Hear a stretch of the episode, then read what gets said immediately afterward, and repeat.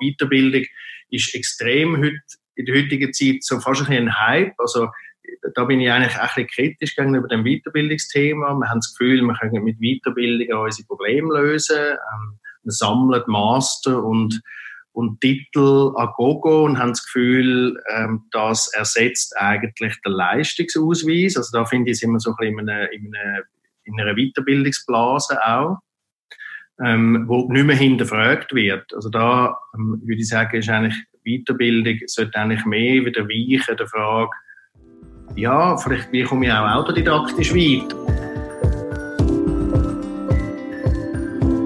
Mal ehrlich, der Podcast von Any Working Mom. Ich bin Andrea Jansen. Und ich bin Anja Knabenhans. Wir würden gerne alles wissen, immer souverän und nie überfordert sein. Aber mal ehrlich, das schaffen wir nicht. Was wir können, ist mit interessanten Menschen reden oder dazulernen. Baby Steps, weißt Es muss nicht gerade eine Midlife-Crisis sein, aber nach 10 bis 15 Jahren in einem Job, nach Kind und Haus und vielen weiteren Meilensteinen, fragen sich viele Leute, und was jetzt? Was mache ich noch mit meinem Leben? Wer bin ich? Was kann ich? Und vor allem, was erfüllt mich? Hier kommt der Pascal Geissbühler ins Spiel.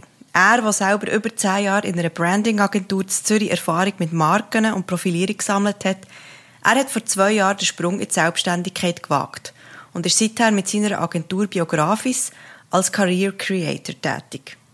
Warum dass man eine Karriere kreieren sollte und nicht einfach auf einem berühmten Leiterli aufklettern, über das habe ich privat mit ihm schon öfter diskutiert. Wir kennen uns nämlich schon lange.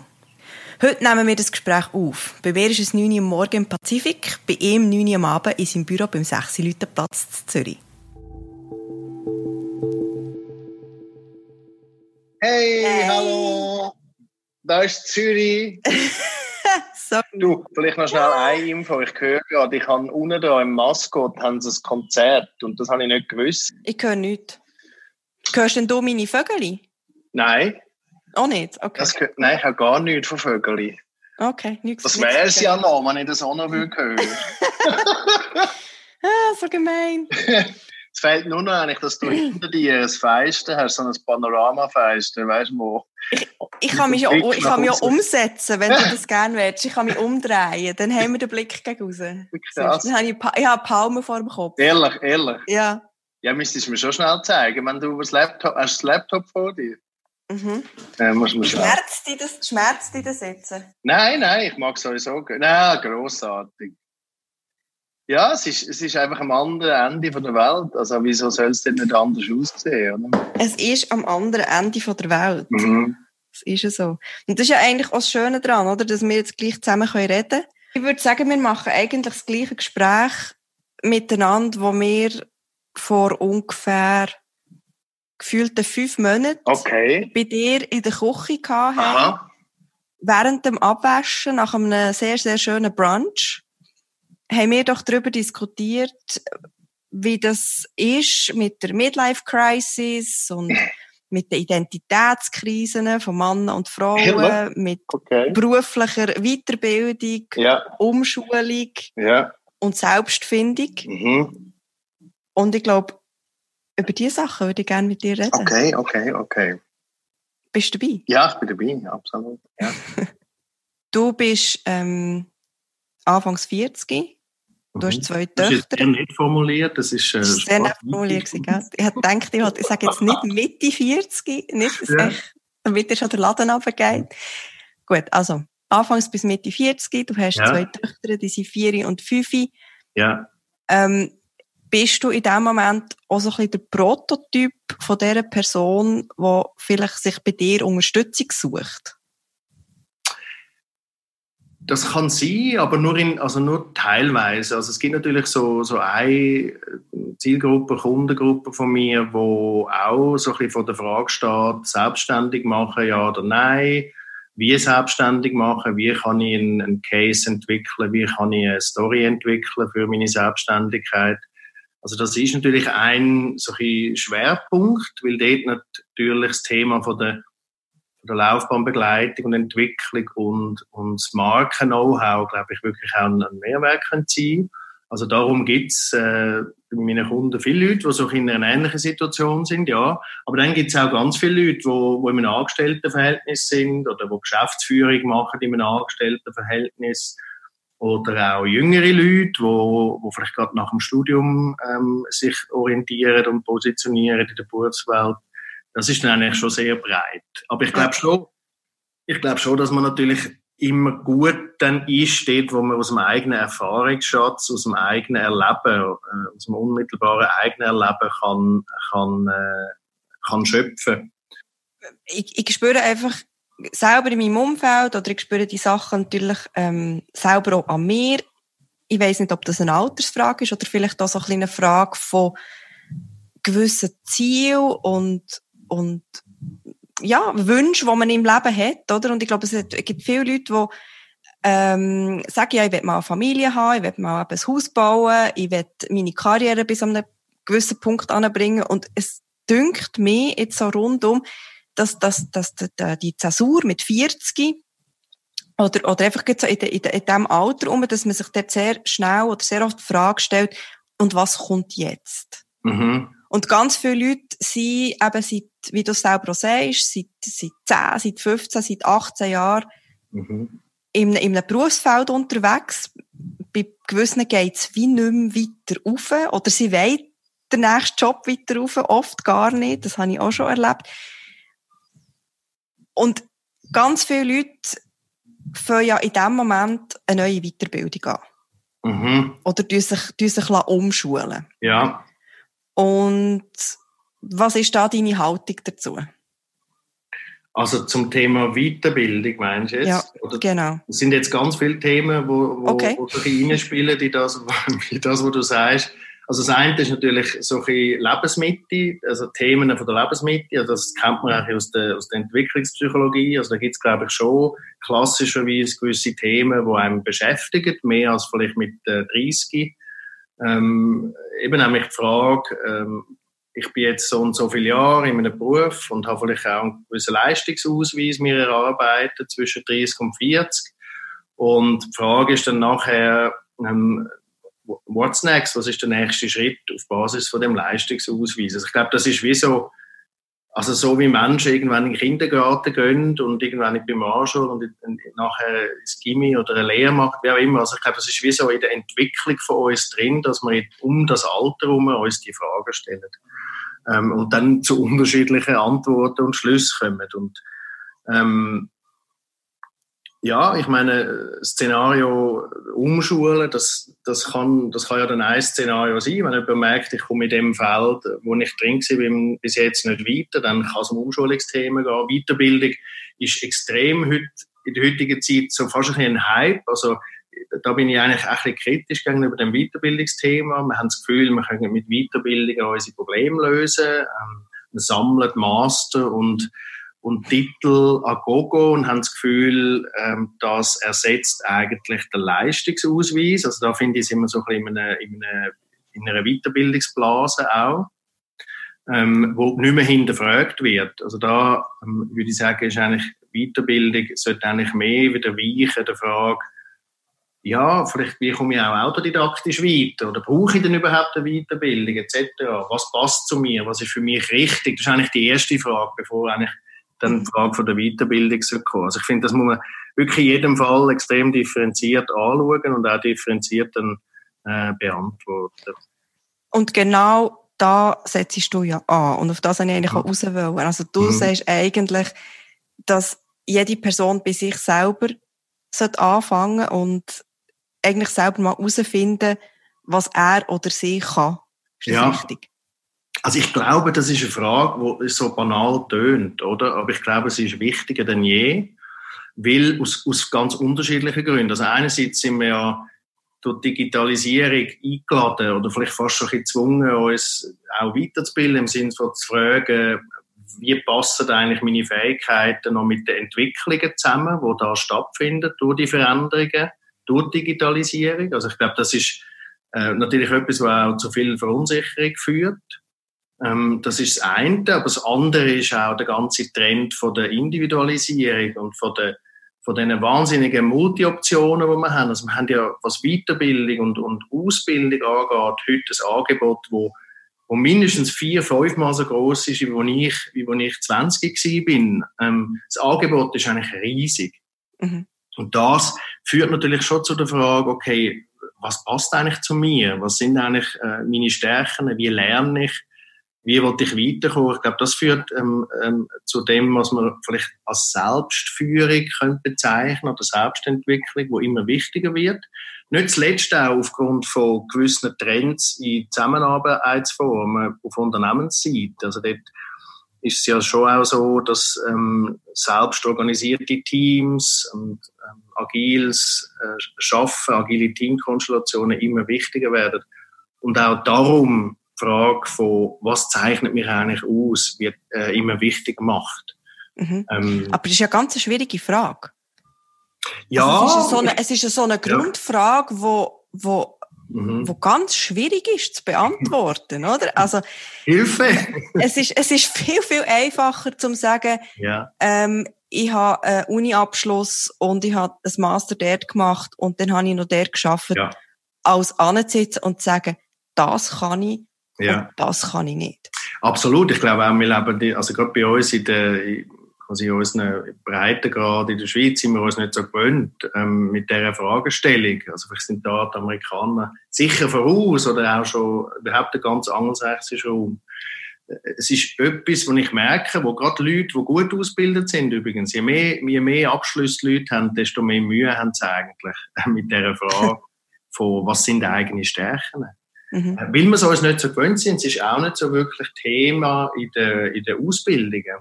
Ähm, Kommt auch noch dazu, dass wir in der Schweiz wahnsinnig bescheiden sind ja. und eigentlich auch ein bisschen mit dem kokettieren und, und ungern sagen, ja. was wir das, gut können. Ich glaube es auch. Es ist ein Kulturthema auch, wo, wo reinspielt, wo sich aber längerfristig sicher wird, ähm, sicher wird, ähm, sicher wird verändern, oder? Weil eigentlich die einfache Frage ist, wenn sich alles verändert auf der Welt, wenn sich in Unternehmen Teamkonstellationen immer schneller auch verändern, was bleibt dann eigentlich noch mhm. an Konstanz? Und das bist eigentlich du als Person in deiner Entwicklung und mit deinen Stärken und mit deinem Profil etc.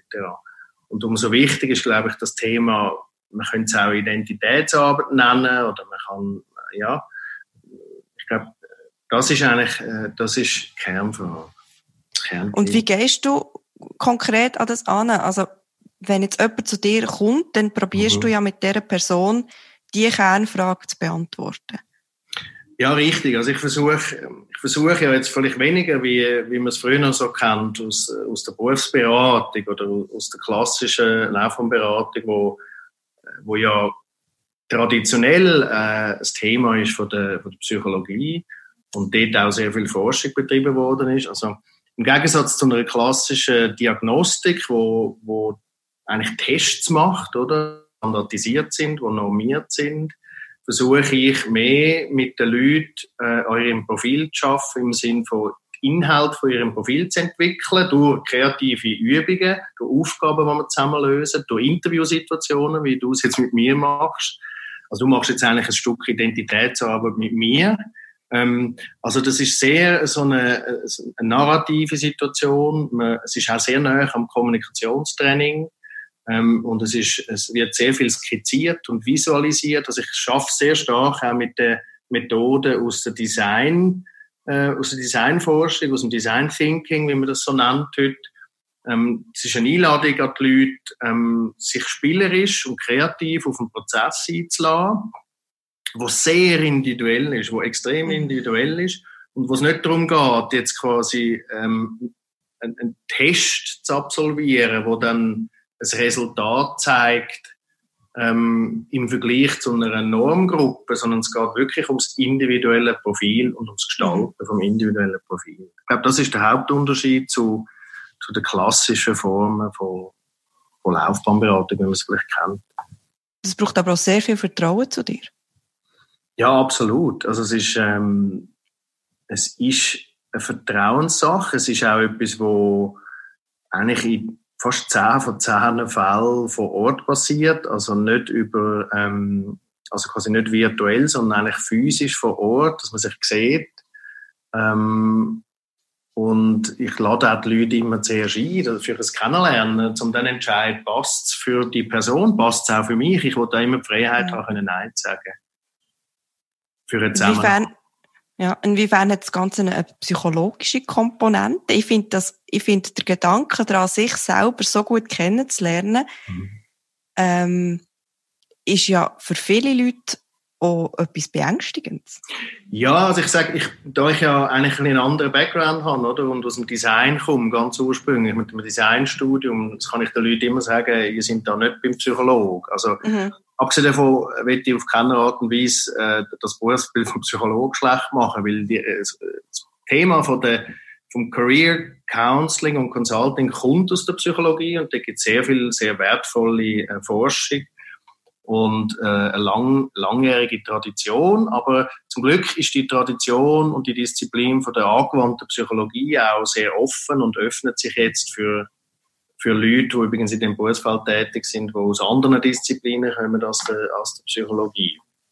Ähm, aber der Hinweis, dass ich quasi aus, aus einer Kreativbranche komme, das hilft eigentlich dann den Leuten, sich ein bisschen zu öffnen und ich tue mich da auch klar abgrenzen. Also ich bin weder Therapeut noch Psychologe. Also das muss man auch ja. aus professionellen Gründen ganz klar so kommunizieren. Wenn die Leute nachher mal das rausgeschafft haben, was ihre persönlichen Stärken sind, oder ich habe bei meiner Recherche habe ich auch das Wort Employability gefunden. ja ist ganz ein ähm, furchtbares Wort, ja. Ist ein furchtbares Wort. Ähm, genau, ich hätte nämlich fragen, was das eigentlich ganz genau bedeutet, weil es für mich übersetzt sich so, wie gut, dass man mich dann anstellen kann, oder? Ja. Und mhm. ich, ich, wahrscheinlich im traditionellen Sinn gehe ich davon aus, dass ich ein, ein guter Mitarbeiter bin, gut hören und gut umsetzen, was mir der Chef sagt. Und jetzt, wenn ich, wenn ich die aber richtig verstehe, mhm. wenn ich mhm. dann mal weiss, was ich will und was ich kann, mhm bin ich dann noch so gut anstellbar? Ja, also, ich, ja, also eben der Terminus ist ein wahnsinnig technischer Begriff, der auf Unternehmensseite halt sehr wichtig ist, wo es um Thema Arbeitsmarktfähigkeit, die deutsche Übersetzung ist fast noch schlimmer als der englische Originalbegriff. Also äh, das beschäftigt Unternehmen sehr, oder, wo, dran, wo bestrebt sind, da ihre Leute fit zu behalten in dem digitalen Wandel.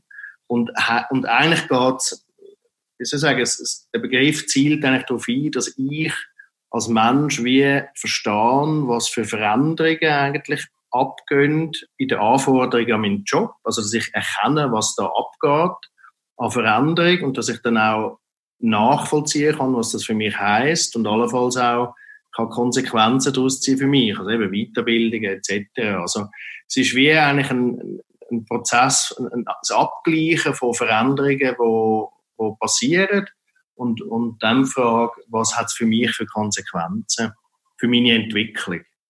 Und da ist klar, oder? Jedes Unternehmen ist interessiert daran, dass, dass Mitarbeiter und Mitarbeiterinnen ähm, das mit sich bringen oder eben auch selber anfangen zu entwickeln und selber sensibilisiert sind dafür. Mhm. Ich, ich habe relativ wenig Erfahrung in einem Unternehmensumfeld. Ich bin selber mhm. noch nie angestellt gewesen. Mhm. Ähm, mhm. und darum ist das vielleicht eine blöde Frage, aber man hat ja zum Teil nicht unbedingt selber in den Finger, wo man jetzt genau kann arbeiten kann, in welcher Position man kann arbeiten und wie man sich dort genau kann ausleben kann. Ja. Und mhm. wenn man jetzt seine Stärke nicht kennt oder nachher vielleicht, ähm, das ist ein anderes Wort, wo, wo sehr stark raussticht, die, die, die Purpose kennt, also seine ja. eigene ja. Berufung und, und Mission ja. eigentlich herausgefunden hat. Mhm. Wie lässt sich das nachher in einem Unternehmenssetting ja. ausleben? Also das, ja, der Begriff Purpose ist natürlich auch sehr ein, ein zeitgemäßer Begriff. Je nachdem, wie man übersetzt, wie man ihn übersetzt, ist natürlich er auch ganz eine lange Tradition. Andere Leute sagen dem auch Auftrag oder Ziel oder ja, Bestimmung. Es ist natürlich ein Begriff, der im, so im Zeitalter von der Sinnstiftung jetzt sehr stark ähm, ähm, getrieben wird und propagiert wird. Und, und der Purpose jetzt auf Ebene von Mitarbeitern, der steht natürlich immer im Kontext vom, vom Purpose vom Unternehmen, oder? Also quasi jedes Unternehmen hat einen Zweck und ein Ziel und einen Auftrag und hoffentlich auch irgendwo leistet jedes Unternehmen einen Beitrag für gewisse Menschengruppen mit einer gewissen Wirkung. Und dann ist eigentlich die Einladung an den Mitarbeiter und an die Mitarbeiterin zu überlegen, was ist denn im Kontext von dem, von dem Zielbild oder von der Vision oder eben von dem Purpose vom Unternehmen, was ist eigentlich mein Beitrag fürs Unternehmen, ähm, wo ich kann leisten mit meinem individuellen Profil. Mhm. Und das ist jetzt auch, tönt eigentlich so banal, aber es ist dann nicht einmal so selbstverständlich, dass sich die Leute das so bewusst sind oder überlegen. Und ich glaube schon, dass das Chancen ist, die wir heute haben, auf, auf, aufgrund von diesen Entwicklungen im Markt, dass, dass ich mir als Mensch oder als Arbeitnehmer dann überlege, okay, was kann ich da für einen Beitrag leisten in dem mhm. Unternehmen? Ich glaube, es ist im Alltag manchmal schon schwierig, um die Sachen überhaupt zu hinterfragen oder zu sehen, ja. oder? Man ist ja so ja. busy mit, mit Abarbeiten von, ja. von, von kleinen Sachen sehr mhm. oft, von, dass man mhm. gar nicht, das Große und Ganze gar nicht unbedingt kann anschauen kann. Ja, absolut. Aber wenn man sich überlegt, was, was so die Zusammenarbeitskultur ist oder wohin sie sich entwickelt, dann ist das ja schon so, dass ich äh, immer mehr mich in, mich in so verändernden Teamkonstellationen muss können bewegen oder darf bewegen. Und das bedingt natürlich umso mehr so eine Fähigkeit, ja, ein bisschen auf den Punkt zu bringen, was ich dann in diesen Teams immer wieder kann, kann bringen und, und mhm. Beitrag ist. Also so ein das Positionierungsthema, nicht jetzt im Sinn von, die Gefahr ist ja immer, dass es nachher negativ wird, im Sinn von Survival oder Fitness oder Wettbewerb ja. oder muss mich jetzt verkaufen etc. Ich glaube, das ist so die eine Seite, wo man, wie man es wahrnehmen kann. Die andere Seite ist, es ist eine Chance, ähm, quasi an meinem Profil zu arbeiten und, und, und mitzuteilen im Umfeld, was mein Beitrag kann sein Also eigentlich, dass man sein eigenes USP auch kennt, oder? Genau, USP ist halt jetzt so ein Begriff, den ich einmal nicht so gerne nutze, weil es halt marketinglastig ist und Marketing ist schon sehr ähm, halt auch eine Verkaufsdisziplin. Mhm.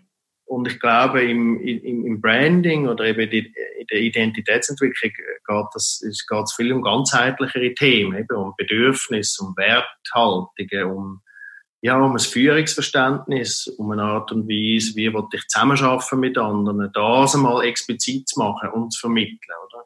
Und USP tönt immer so, ja, es tönt immer so wahnsinnig äh, eben nach Marketing. Und nach dass man sich muss verkaufen. Genau, dass man sich muss verkaufen. Mhm, ja. Ich glaube, es ist komplexer als das, ja.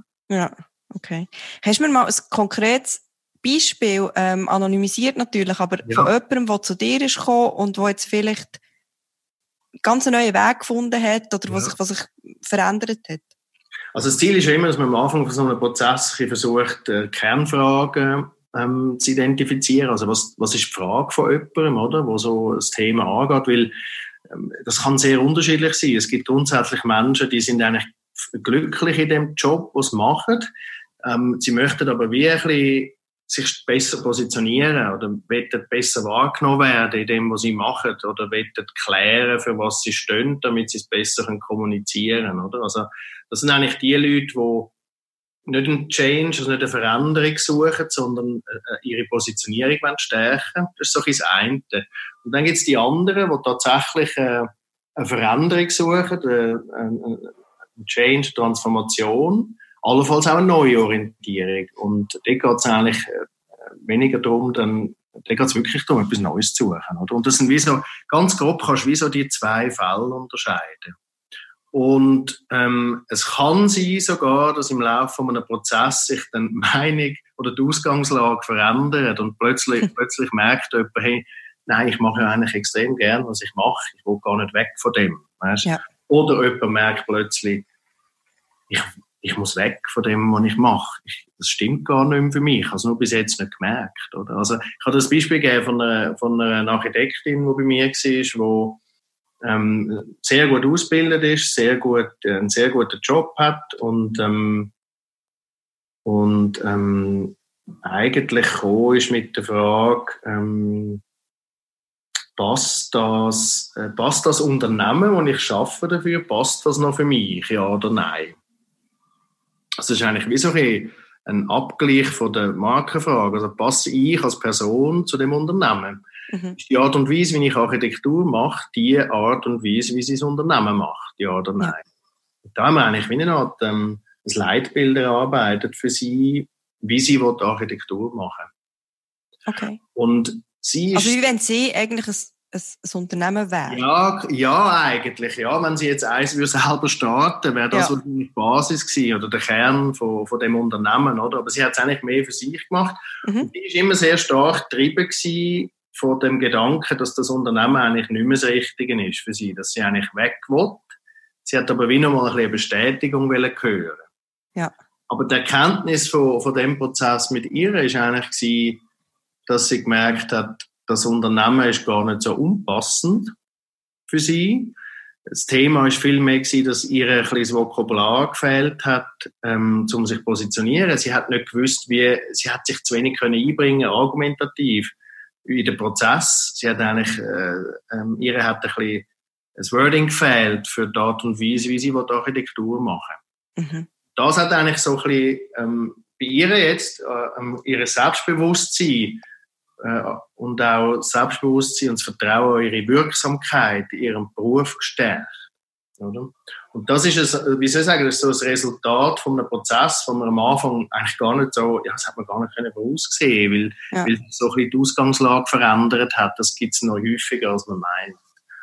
Ähm, ja, das ist jetzt so ein Beispiel, oder, zum zeigen, ja. wie sich das so kann, auch während einem Prozess. Ich glaube, das ist auch etwas, was man immer mehr, wo ich immer mehr sehe, dass also wir gehen immer davon aus, dass man am Anfang von einem Prozess eine Fragestellung oder ein Ziel definiert. Das ist so das klassische Prozessdenken, wo, wo wir alle gelernt haben, so in der Beratung und so weiter. Aber ich glaube, das ist gar nicht das Verändern. Es kann sich verändern, es kann sich verschieben. Das ist etwas, ähm, wo ich immer mehr merke. Also dass ihr eigentlich während dem ganzen Prozess plötzlich an einem ganz anderen Ort. Richtig, weil, weil das Bewusstsein entsteht für etwas und das Bewusstsein entsteht erst über den Dialog. Ja. Ich glaube, das ist auch letztlich etwas, was wir nicht können digitalisieren, automatisieren oder an einer Maschine äh, anvertrauen oder an einem Chatbot, oder? Sondern Ja. das hat zu tun mit gemeinsam Fragen stellen, gemeinsam zweifeln, gemeinsam ähm, ja Neues entdecken und, äh, und ich glaube, das ist etwas extrem Menschliches. Ich glaube, überhaupt, letztlich in dem, was ich mache, geht es eigentlich um darum, gute Gespräche zu führen. Mhm. Ist denn auch wichtig, Ja. sorry, ist es auch wichtig, dass man die Gespräche eben vielleicht jemand mit jemandem führt, wo einem persönlich nicht so nach ist? Weil, Ja. weil jetzt, so jemand wie du, also du hast jetzt wirklich kein Vorwissen, du hast nachher wirklich kein, Ja. wie, du hast nicht schon eine vorbildete Meinung über die Person, Ja. wo du vielleicht ihr etwas gar nicht zutraust, ja, weil ja, du ja. sie so 20 Jahre lang kennst. Ist das, ist das vielleicht auch ein, ein Schlüssel? Also ich glaube, das ist ein Schlüssel, weil man wirklich außerhalb vom, vom normalen Kontext ist und, und auch Zeit und Raum hat, äh, über Themen zu reden, die eben erstaunlicherweise viele gar noch nicht so explizit formuliert haben. Eben, das ist das, was ich gesagt habe, mit, den mit den Leuten, die zwei, drei Hochschulabschlüsse haben, aber eigentlich ihre Stärken nicht können auf den Punkt bringen Also es ist ein Raum, wo Platz hat für die Themen, aber es ist auch ganz wichtig, dass das nicht nur in dem Raum stattfindet, ich quasi ich und Kundin und Kund, sondern dass man das Team involviert. Das ist so ein Ansatz von mir, dass man das Team definiert und Kunden auch das Team definiert von Leuten, die sie gut kennen, wo Mhm. sie dann die Themen können spiegeln können, die wir besprechen in der, in der Beratung. Also die gehen dann heim und besprechen die Sachen, die ihr Ja. erarbeitet habt mit den Leuten, Ja. die sie schon so lange kennen. Okay. Ja, genau. Also ja, so lange kennen, das ist dann Ja. nicht unbedingt äh, zwingend, aber idealerweise schon mit ihnen zusammen geschafft haben, um Mhm. gewisse Themen können, ähm, ab, ab ähm, ja, zu spiegeln. Oder? Hast du, äh, wie, wie sieht deine Erfahrung aus? Ähm, jetzt, äh, sind, sind Frauen und Männer anders unterwegs oder reagieren sie anders auf dich oder kommen sie mit, wieso machst du das Gesicht? Da hat man jetzt halb in, in den Bildschirm reingeschrauen. Ja, ich, muss, ich muss so aufpassen. Das ist eine ganz schwierige Frage, wo ich so Angst habe, dass man in so Klischees tappt oder in so Aussagen, wo dann so, ah, man kann zerpflücken von allen Seiten. Also grundsätzlich interessant ist, dass äh, meine Kunden und Kundinnen sind, das ist eigentlich sehr verteilt, Männer, Frauen. Also es ist jetzt nicht so, dass 80% Frauen wären ähm, oder und 20% Männer, sondern es ist eigentlich sehr 50-50 ausgeglichen. Mhm. Ähm, ähm, das ist das, was ich kann sagen Und ich Eben, also tendenziell, was man vielleicht in der Tendenz kann sagen, dass sorry, das Thema von der von der wie soll ich sagen, The also die Herausforderung mit Unterbrüchen umzugehen in der eigenen Laufbahn, das ist vielleicht schon eher ein Thema, wo Frauen sich mehr gewohnt sind, also allein schon bei den Frauen, die Mütter sind, die quasi einen Unterbruch haben, einen gegebenen natürlichen Unterbruch und wieder einsteigen, ähm, und mit dem ja, eh schon konfrontiert sind. Das ist vielleicht das Thema, wo Männer weniger kennen, oder? Der, die, die natürliche Pause, wo, wo eine Geburt mit sich bringt, das ist etwas, wo Männer oder, ja. oder eine Identitätsveränderung, kann man das auch so sagen? Also ich habe das als identitätsverändernd ja. empfunden. Ja, ich auch als Vater. Okay, ja, nein, super. Ja, aber ich, ja, das kann sein, dass das, äh, dass das, ja, und das natürlich die Selbstreflexion, oder? Was heißt das für mich, für meine, für meine Bedürfnisse, für meine Wertehaltungen, für meine eigenen Erwartungen an ein Arbeitsumfeld? Das sind, glaube ich, ja tatsächlich Fragen, wo, wo du als Frau dann automatisch konfrontiert bist damit. Ähm, Männer immer mehr auch. Mhm. Natürlich. Ich denke nur, dass mit den Frauen, die ich rede, die auch noch jünger sind, und das ist bei mir selber auch so gewesen, hoffe, es ist irgendwann nicht mehr so explizit ähm, der Fall, aber ist immer so ein bisschen die Frage, ja, was mache ich denn, bevor ich Kind überkomme und wie mache ich es denn, wenn Kinder da sind? Und das ist etwas, wo, wo sich Frauen sehr stark überlegen, denkt es mir, ja. auch ihrer ganzen Karriereplanung, von recht früh weg. Mhm. Und mir denkt es, wenn ich mit, mit Männern rede und mit jüngeren Männern, ist das wie nicht wirklich ein Thema, das sie dann beschäftigt, oder? Es ist so, also das würde ich schon auch unterschreiben, aber ich glaube, das wird sich in den nächsten paar Jahren noch stark verändern, nicht mhm. aus. Ähm, also ich sehe das ziemlich wertfrei, aber ich denke, das wird sich äh, stark verändern. Also man muss ja auch sehen, dass, unsere, dass die Angebote auf Unternehmensseite mit Teilzeitmodell, mit flexiblen Arbeitsmodell, das ist ja noch nicht so lange ein Thema. Also ich mag mich selber erinnern, in meiner Tätigkeit in der Beratungswelt, das hat es die ersten x Jahre eigentlich nicht gegeben, dass man Teilzeit geschafft hat. Und, mhm.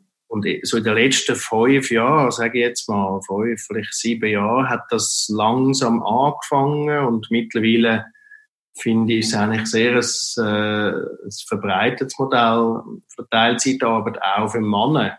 Ähm, aber wir wissen auch auf Unternehmensseite, dass die Angebote ja teilweise gar noch nicht genutzt werden von den Mann. Also das ist, ich glaube wirklich, das ist etwas, wo man am Anfang steht. Ja. Mhm. Wie würdest du die ganzen Skills beurteilen, die man eigentlich als Eltern neu mit auf den Weg bekommt? Wow, die sind, äh, das ist ein Paket von Skills. Ich würde dem sagen, also wenn ich es müsste wenn ich müsste dir sagen, was ist eigentlich das, was du am meisten gelernt hast in dieser Zeit, dann ist es ganz einfach gesagt das Loslassen. Also loslassen von eigenen Erwartungen, loslassen von eigenen Bedürfnissen, von vielleicht egoistischen Tendenzen. Also so, das, das Vaterwerden hat mich gelernt, so ein bisschen fast in gewissen Momenten sich ein bisschen zu befreien von sich selber. Das ist so dann der positive Moment, oder?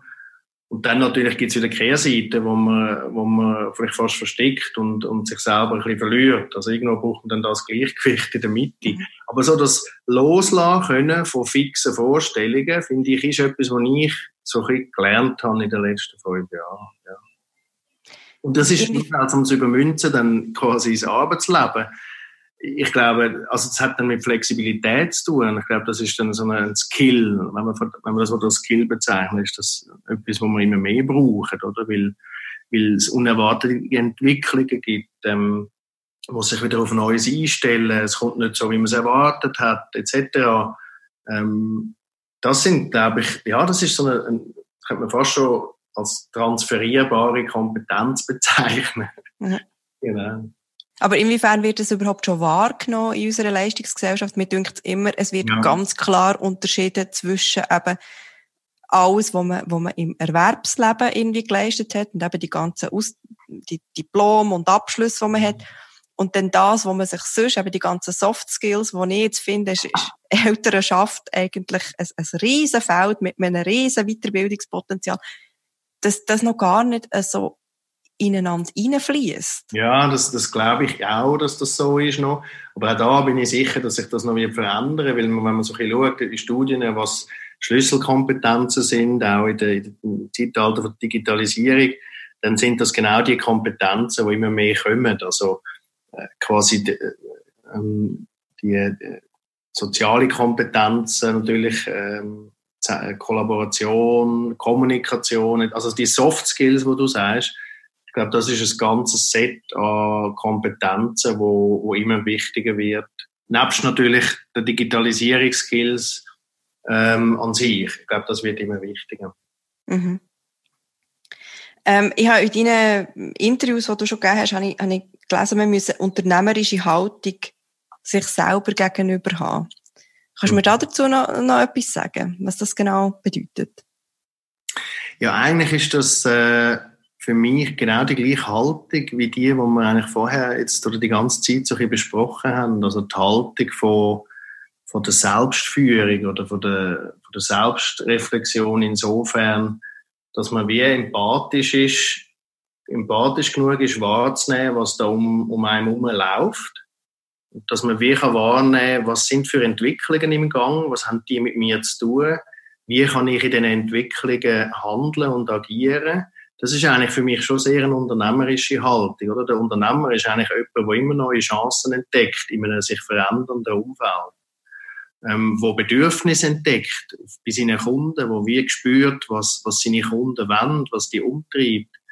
Ähm, und ich glaube, das ist das, wo, wo mit dieser Selbstführung irgendwo auch bezeichnet wird. Darum glaube ich, ist das sehr verwandt miteinander.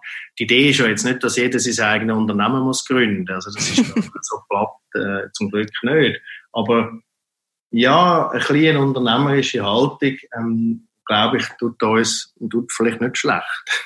Mhm. Es gibt natürlich, das muss man vielleicht auch noch sagen, es gibt eine ganze Literatur, die extrem äh, gegen das, äh, wo das extrem kritisch sieht und quasi schon Angst hat, dass der, eine Mensch ausbeutet wird und äh, Opfer wird in einem, in einem neoliberalen System. Also gibt es natürlich die ganze marktkritische Literatur, wo das zerpflückt seit Jahren. Aber ich glaube, wir sind so eingeladen, ähm, dem schon wieder eine neue Bedeutung zu geben, aufgrund von den Entwicklungen ähm, in der Arbeitswelt. Aber Empathie und eben Beziehung zu sich selber, sich selber auch richtig spüren. Ich würde jetzt mal so weit gehen, wollte aber nicht ins Maul legen, dass man sich selber auch gern hat.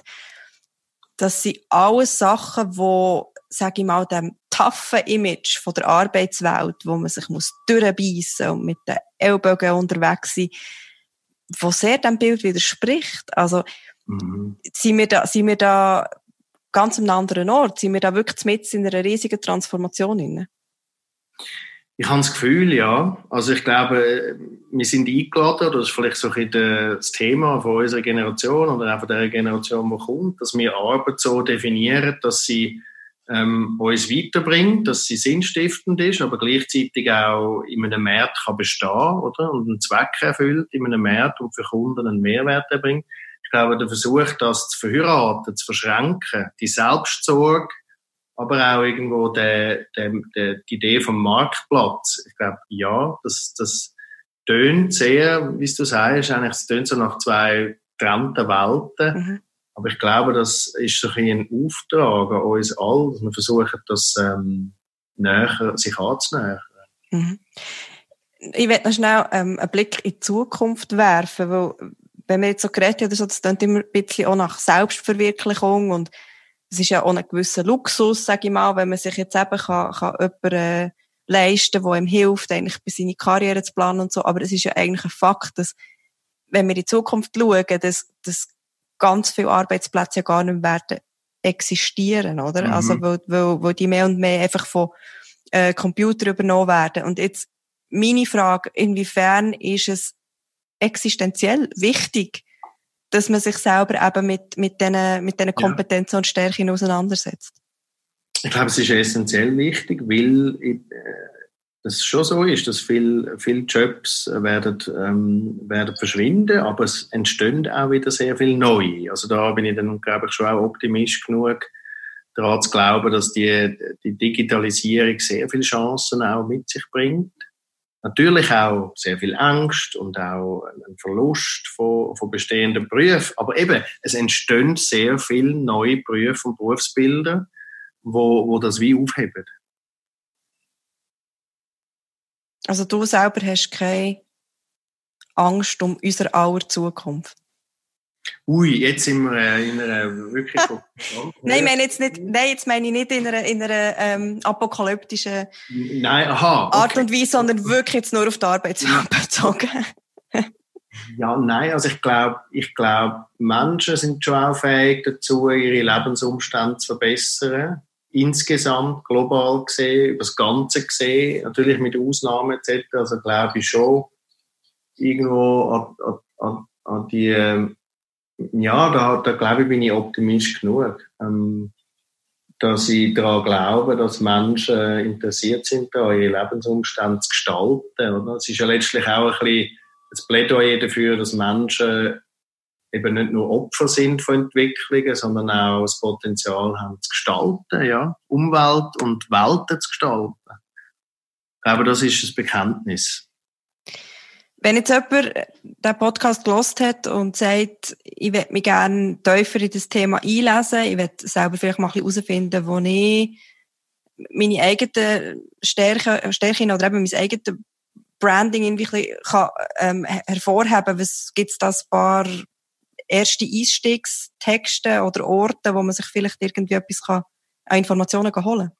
Also es gibt, äh, gibt also es gibt viel Literatur, äh, eben so in, in der Art und Weise, wie ich arbeite, ist ja eigentlich eine Kombination von sehr vielen verschiedenen Themen, oder aus, aus, aus, aus dem Design, aus, dem, aus, aus der Markenführung, aus, dem, aus der Kommunikation, aus dem Kommunikationstraining, Storytelling. Das heißt, es kommen sehr viele Themen zusammen und jedes Thema hat für sich wieder ganz viel Literatur. Aber es gibt sicher so aktuell ähm, interessante Beiträge aus der, aus der Design, Design Your Life Bewegung, Design Thinking Bewegung, wo, wo, man, wo man sich kann vertiefen kann. Das ist eine Bewegung, wo auch sehr viele unterschiedliche Quellen äh, hat und Erfinder hat. Und, aber es kommt so ein aus, ist so ein aus von der University in Stanford prägt.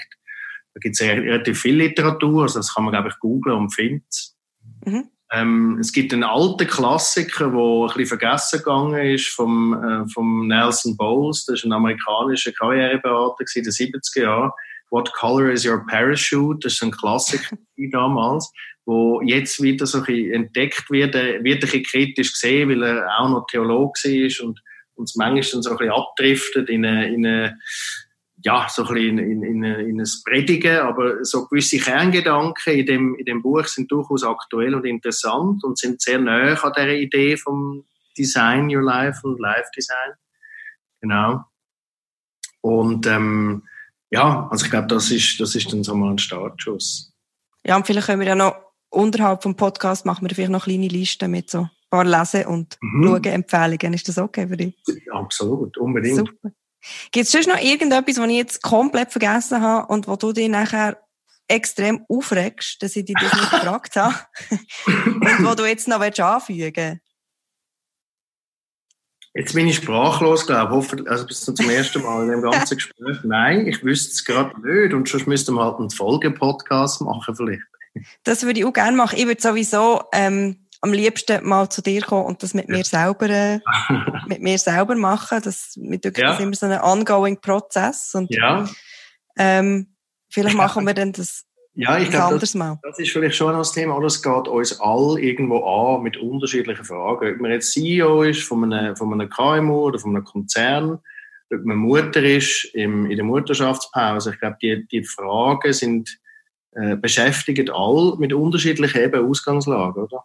Das ist, glaube ich, ähm, spannend an dem Thema. Und äh, es ist so individuell, wie Biografien individuell sind und die Geschichten, wo, wo man vorfindet in diesen Biografien. Merci vielmals, dass du dir die Zeit genommen hast.